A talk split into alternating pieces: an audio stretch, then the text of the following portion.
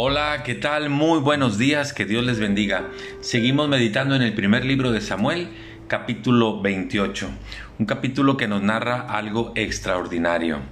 La guerra de los filisteos contra el pueblo de Israel se daba en todo su apogeo y es una vez más desafiado el ejército de Israel, este comandado por su rey que era Saúl.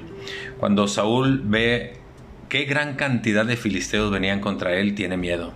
Y entonces quiere consultar a Dios, pero Dios no le responde. Dice el versículo 6, cuando consultó Saúl a Dios, Dios no le respondió ni por sueños, ni por suertes, ni por profetas. ¿Por qué? Porque eh, Saúl estaba sufriendo las consecuencias de su propia desobediencia. Entonces eh, Saúl dice, ¿habrá alguien que sea un adivino? Y le dicen, pues por aquí cerca hay una mujer que está en, un lugar que se llama Endor y ella es adivina. Y entonces Saúl va con ella y le dice, eh, quiero que me ayudes. Y ella dice, ¿qué necesitas? Y le dice, quiero que mandes traer a Samuel. Fíjense, el profeta Samuel ya estaba muerto. Dice, quiero que, dice, quiero que mandes traer a Samuel porque quiero consultarlo a él. Y resulta que esta mujer trae a Samuel del más allá, al profeta Samuel.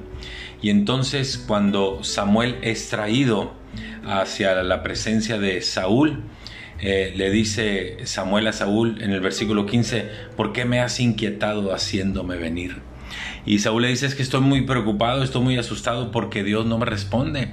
Quiero que me digas qué voy a hacer contra los filisteos. Y, Saúl y Samuel le contestó, dice el versículo 18, pues Dios ha hecho como te dijo por medio de ti, te quitó el reino por tu desobediencia. Dice el versículo 18, como tú no obedeciste a la voz del Señor, ni cumpliste lo que Él te pidió, Él te ha desechado y ahora pondrá a David en tu lugar. Tremenda experiencia la que vivió Saúl. Déjeme quedarme con dos cosas o meditar en dos cosas. Por un lado, la desobediencia a Dios trae las consecuencias peores que nos podemos imaginar, como en este caso, que Dios ya no quería responder a Saúl porque Saúl era desobediente. Y entonces Saúl estaba muy preocupado por cómo le iba a ir con los filisteos. Pero la obediencia al Señor trae bendición. Le quiero recordar que no es que Dios le esté castigando cuando usted sufre las consecuencias de sus propios actos. Ese es el, en un sentido el, el que le dice Dios, ya no te voy a ayudar.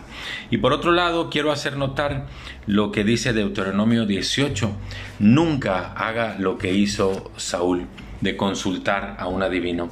Dice Deuteronomio 18, versículo 9, no se ha hallado versículo 10, no se ha hallado en ti quien haga pasar a su hijo o a su hija por el fuego, ni quien practique la adivinación, ni agorero, ni sortílego, ni hechicero, ni encantador, ni adivino, ni mago, ni quien consulte a los muertos, porque es abominación a Dios. Obedezca a Dios y haga a un lado las cosas del diablo. Muchas gracias, que Dios le bendiga.